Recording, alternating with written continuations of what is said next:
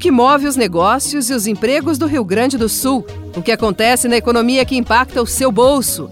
Tudo isso e muito mais aqui no podcast Nossa Economia. Comigo, Giane Guerra. Olá, estamos de volta com o podcast Nossa Economia de GZH. Toda semana um episódio novo falando sobre tudo que tem impacto na nossa economia. E nesta semana, direto de Hannover, na Alemanha, onde eu estou acompanhando a Agritécnica, uma feira de tecnologia agrícola. Estou aqui a convite da Federação das Indústrias do Rio Grande do Sul, com a comitiva gaúcha. Mas hoje vou falar sobre um investimento que vai acontecer no Rio Grande do Sul e que está é, tá muito voltado à tecnologia e até por isso os nossos entrevistados que são os responsáveis por esse projeto de um centro de tecnologia novo voltado à agroindústria para o Estado, é, eles estão aqui buscando ideias, buscando inspirações, fazendo comparativos e vendo, inclusive, que tem muita coisa legal que já está sendo feita no Rio Grande do Sul e no Brasil e que pode ser usada e desenvolvida para empresas da Europa e, por que não, de outros continentes também. Bem interessante essa perspectiva, estou tendo a oportunidade aqui de acompanhá-los mas hoje nós vamos falar bastante sobre esse centro de tecnologia que está sendo encabeçada, a proposta, pelo Senai.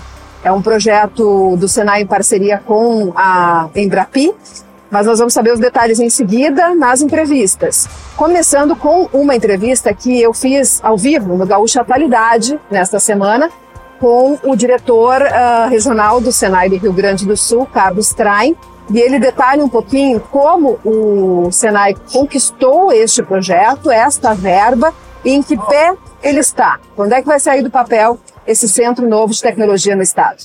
Boa tarde aqui na Alemanha, bom dia no Brasil, né? Tudo bem? Boa tarde, bom dia. Satisfação falar com os amigos da Rádio Gaúcha. E diretor, então detalhe um pouquinho para nós o que, que vai ser esse centro de referência, em que pé está, porque teve o anúncio da seleção pela Embrapi, mas agora tem ainda alguns passos que precisam ser percorridos para que ele possa sair do papel. Sem dúvida, nós estamos esperando a assinatura do contrato que deverá acontecer em dezembro e aí nós entramos num cronograma de edificação, construção uh, deste centro. Na verdade, é uma ampliação dos serviços de tecnologia e inovação, de projetos de inovação, projetos de desenvolvimento de novos produtos, novos processos, que o Senai Rio Grande do Sul já faz através de seus institutos de inovação. Mas este é um instituto, é um centro de competência em hardware vocacionado para a agroindústria.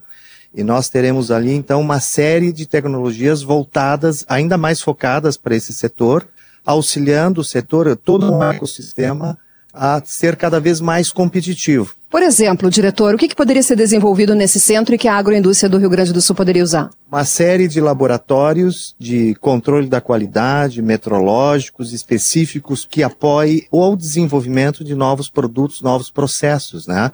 Processos esses que podem ser biotecnológicos, mecânicos, que incorporem cada vez mais tecnologias, da chamada tecno, é, as tecnologias habilitadoras da indústria 4.0, por exemplo, Aliás, o que a gente tem visto muito aqui na agritécnica é muito essa questão de sensoriamento, né, é, visando, como tu colocaste, né, a, agricultura de precisão, né, pulverizar exatamente a erva daninha, selecionar qual é o, o pesticida adequado para aquela, aquele tipo de, de vegetal que quer se combater, minimizando os gastos e os insumos, né. O pessoal chega a ter uma espécie de videogame, né, acoplado no, nos tratores, nas colheitadeiras. Sim, cada vez mais a, a intercomunicação né, e o sistema de gerenciamento vem se aprimorando. E, diretor, várias cidades têm interesse de receber esse centro, já manifestaram isso a vocês? Sim, nós estamos conversando com algumas prefeituras, com o próprio governo de estado, para estabelecer esse centro, mas possivelmente será na região metropolitana. Bom, nós ouvimos agora o diretor do Senai no Rio Grande do Sul, Carlos Train, que nos trouxe informação deste centro, então, de tecnologia que nós teremos no estado a partir desta parceria, dessa seleção feita pela Embrapi.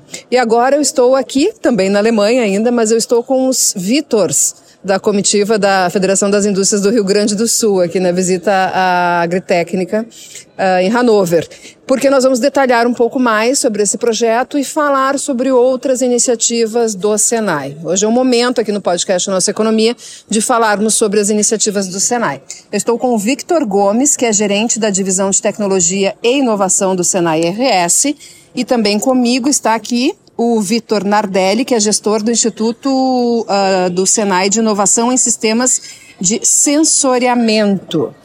Bom, o que, que nós podemos detalhar mais sobre esse centro? Uh, eu até perguntei para o diretor, mas eu queria que o nosso ouvinte pudesse enxergar um pouco melhor.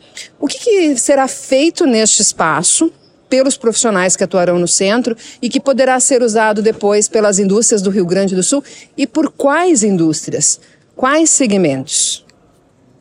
Bom, é, em primeiro lugar, o centro ele foi projetado, né, foi, foi é, desenvolvido, vai, vai ser desenvolvido para gerar tecnologias novas, aquelas tecnologias de fronteira que a gente não sabe o nome ainda.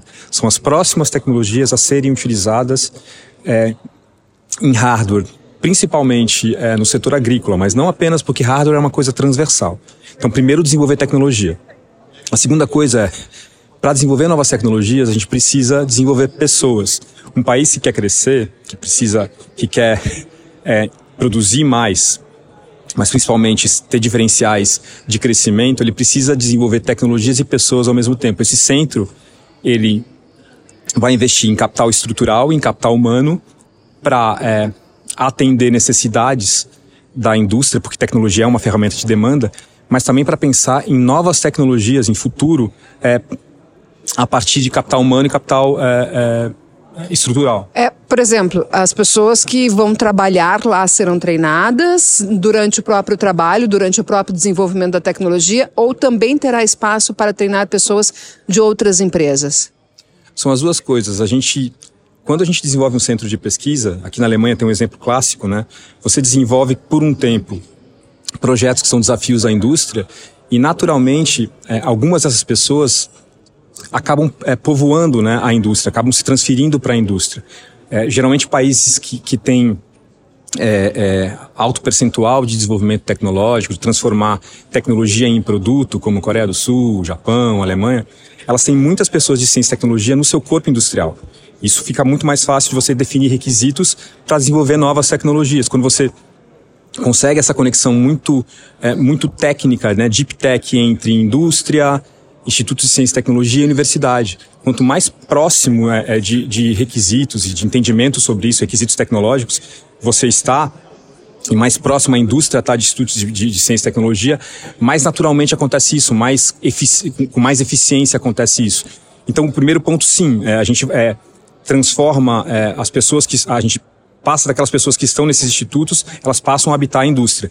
Só que a gente vai trabalhar também com o que a gente chama de, de é, aprendizado a partir de problemas. O nome em inglês é Problem Based Learning. Né? Você trabalha em projetos de desenvolvimento é, de necessidades para a indústria, utilizando pessoas que também estão na universidade e estão na indústria. Esse encontro de pessoas que vem desde cursos de doutorado, de mestrado, com pessoas que vêm é, já com experiência da indústria, seja experiência é, acadêmica com mestrado ou experiência da indústria, elas vão ter a formação em ciência e tecnologia, em método científico, em análise de requisitos. E a partir daí a gente tem aí a convergência para pessoas é, de, que eu chamo de pessoas de ciência e tecnologia. Tanto usando os problemas, é, é, eu estou chamando de problemas, mas são as, os desafios né, tecnológicos. Vou dar um exemplo para a gente ser, já que a gente está na agritécnica. É, eu até queria fazer, eu queria provocar um exemplo digamos que eu, Giane, uhum. né, sou do setor agrícola, uhum. tá, do Rio Grande do Sul. E aí eu estou escutando que vai ter esse centro de tecnologia. E o que, que eu posso esperar dele para ajudar o meu negócio? Já que é um centro do Senai do Rio Grande do Sul, né, voltado para a agroindústria, e eu faço parte deste segmento. O que eu posso projetar que pode me trazer de benefício? Eu posso, dar um exemplo aqui. É, vamos, vamos dizer, uma coisa que a gente está vendo muito aqui é a parte de visão computacional. Tá?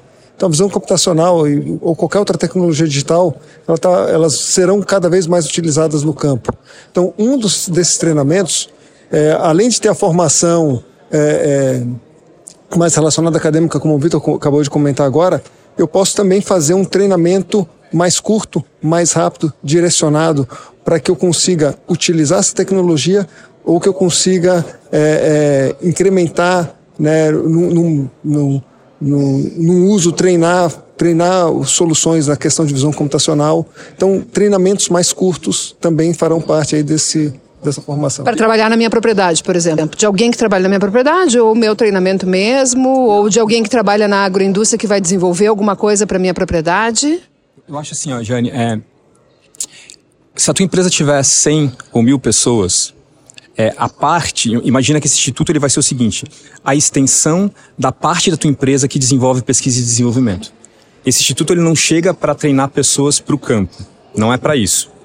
Ele chega para que a gente consiga adensar mais tecnologia, tecnologia que talvez a gente tivesse que pegar em outros países como Japão e Alemanha, só que não, é desenvolver essas tecnologias no Brasil, já que o país, por exemplo, é o Brasil, é um país que tem uma série de oportunidades é, em energia, exemplo, eletrificação, ou, ou em, em eletrônica, como falou o, é, é, o Vitor. É, a gente vai trabalhar com uma extensão do time de pesquisa da tua empresa. Seja ela uma empresa de 100 ou uma empresa de mil pessoas. Eu posso ligar para os Vítores e dizer, ó, oh, tô com um problema aqui que eu não estou conseguindo resolver, estou precisando de uma máquina assim, ou estou precisando fazer uma coleta de dados assim. Ou estou precisando organizar, identificar, interpretar os dados que eu coletei na minha propriedade. Ou posso fazer essa provocação e vocês podem me ajudar a, a buscar uma solução? Isso já acontece hoje, tá? Então, esse desafio, como você está me trazendo agora, a forma como a gente já atua no Instituto já acontece dessa maneira, ou seja, a partir de demandas, a gente identifica quais são as tecnologias que estão prontas para serem aplicadas e a gente resolve o problema com as tecnologias que estão prontas para ser aplicadas o que tu vai fazer, é o, provavelmente você vai fazer o seguinte, a empresa, uma grande, média ou pequena, vai falar o seguinte, é, Vitors, né, ou, ou Senai, só aproveitando a tua deixa, a gente é, sabe que eletrificação é, de vários implementos agrícolas é, é, é uma tendência se eu quiser atingir o mercado europeu. É, eu sei que visão computacional para identificar, por exemplo. É... É, é ter máquinas, eh, implementos agrícolas uh, que usem como combustível energia elétrica. Energia elétrica. Ou. Que é o que a gente está vendo muito aqui na agritécnica isso. e que tem uma resistência enorme da indústria do Rio Grande do Sul. Vocês não precisam dizer isso, Sim. é a Giane que está dizendo. Sim. Ou, por exemplo, é, exatamente, esse é um caminho. Ou, por exemplo, eu preciso é, melhorar a comunicação de dados entre diversas máquinas, ou eu preciso utilizar é, tem uma outra tendência, né? Eu preciso utilizar agora é, é, visão computacional, inteligência artificial, é, desenvolver redes neurais convolucionais para identificar é, anomalias no campo, ou seja, é, plantas invasoras e por aí vai. Como é que eu desenvolvo essa tecnologia?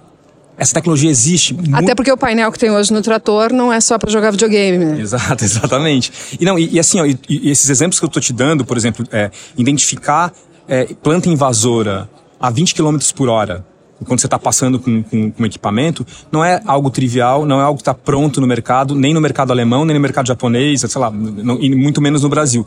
Só que quem sai na frente com isso, o país que sai na frente com esse tipo de desenvolvimento, ele ganha um mercado. Ele, é porque como é que você leva mercado? Como é que você consegue aumentar a capacidade de um país desenvolver, desenvolver tecnologia? É também fazendo com que a sua indústria desenvolva. Só que indústria que desenvolve sem investir em tecnologia, com raras exceções, é a indústria que tem uma margem menor. Se você compra muita tecnologia de fora e traz para o Brasil, você pode sim faturar bastante, mas fatalmente a tua margem vai ser menor. Agora, se você desenvolve essa tecnologia no Brasil e começa a levar essa tecnologia para outros países com tecnologia brasileira, a tua margem tende a aumentar, porque você desenvolveu aquilo lá. É, desde o começo, é, é isso é importante para você ganhar, ganhar mercado. Acho que é por aí, sabe? É, é, você ter institutos, ter centros de competência em hardware em Embrapi como esses, vai fazer com que a gente desenvolva mais tecnologia no Brasil, que a gente consiga é, ter mais pessoas no Brasil desenvolvendo tecnologia, para que a gente consiga ganhar mercados globais. Quando, eu, quando o centro estiver pronto, Vitor, e digamos que eu, já que eu sou o exemplo aqui, né, para a gente tentar uh, deixar o assunto bem, bem simples e bem compreensível. Quando o centro estiver pronto e eu for lá visitá-los, eu vou enxergar o quê? Então você vai enxergar um ambiente né, que vai ter que a gente pode destacar aqui quatro grandes objetivos, tá? Então, primeiro é um ambiente de desenvolvimento de pesquisa, né, pensando a longo prazo, ou seja, quais são aquelas tecnologias que a gente ainda não sabe o nome, então para longo prazo. O segundo ponto vai ser a formação de pessoas em diferentes níveis, desde um, um treinamento rápido para quem já está na indústria, quanto um treinamento mais longo, podendo chegar até em nível de doutorado. Né? Um outro ponto vai ser um ambiente que estimule novas spin-offs ou startups que surjam. Então, um ambiente que eu tenha um, um, uma, uma co, é, um, um habitat, um co-habitat tanto para novas empresas surgirem, quanto para empresas que já existem se integrarem com, com grandes empresas no desenvolvimento aí de soluções tecnológicas. E, por fim, um, um... É, é um espaço de inovação aberta, né? Não, não também, um espaço de inovação aberta também, e... Inovação aberta, né? É sempre bom relembrar, é quando as empresas, enfim, elas, elas buscam inovação fora, para isso compartilham informações e às vezes, inclusive, com seus concorrentes. É, e, um, e o quarto ponto, para fechar aqui, uma infraestrutura né, para é, atender todas essas, é, essas frentes. Então, uma infraestrutura laboratorial para olhando principalmente para o desenvolvimento de, de, tecnologias, mas também vai atender na parte de testes, ensaios. Que tipo de profissionais eu vou encontrar lá? O profissional que você vai encontrar lá são, é, na, grande, na grande parte, pesquisadores, né? É, é, um, um, tipo de profissional semelhante ao que já, já está hoje no, no, no, Instituto, mas também a participação e integração com professores da universidade. Então, vai ter um, um, ambiente que vai, vai atrair também esses professores. E, como eu disse, uma vez que a gente tem é, é, o pessoal se formando, né, o ambiente também para jovens empreendedores e novos empreendedores tu vai encontrar é, laboratórios modulares, mas muito equipamento é, é, de fronteira. Então a gente modulares e de fronteira. Explica para nós. Laboratórios que não precisam ser fixos, né? Que você consiga terminar um tipo. Adapta a demanda do momento. Exatamente, exatamente. Não só demanda e futuros possíveis, porque a gente não vai olhar só para demanda.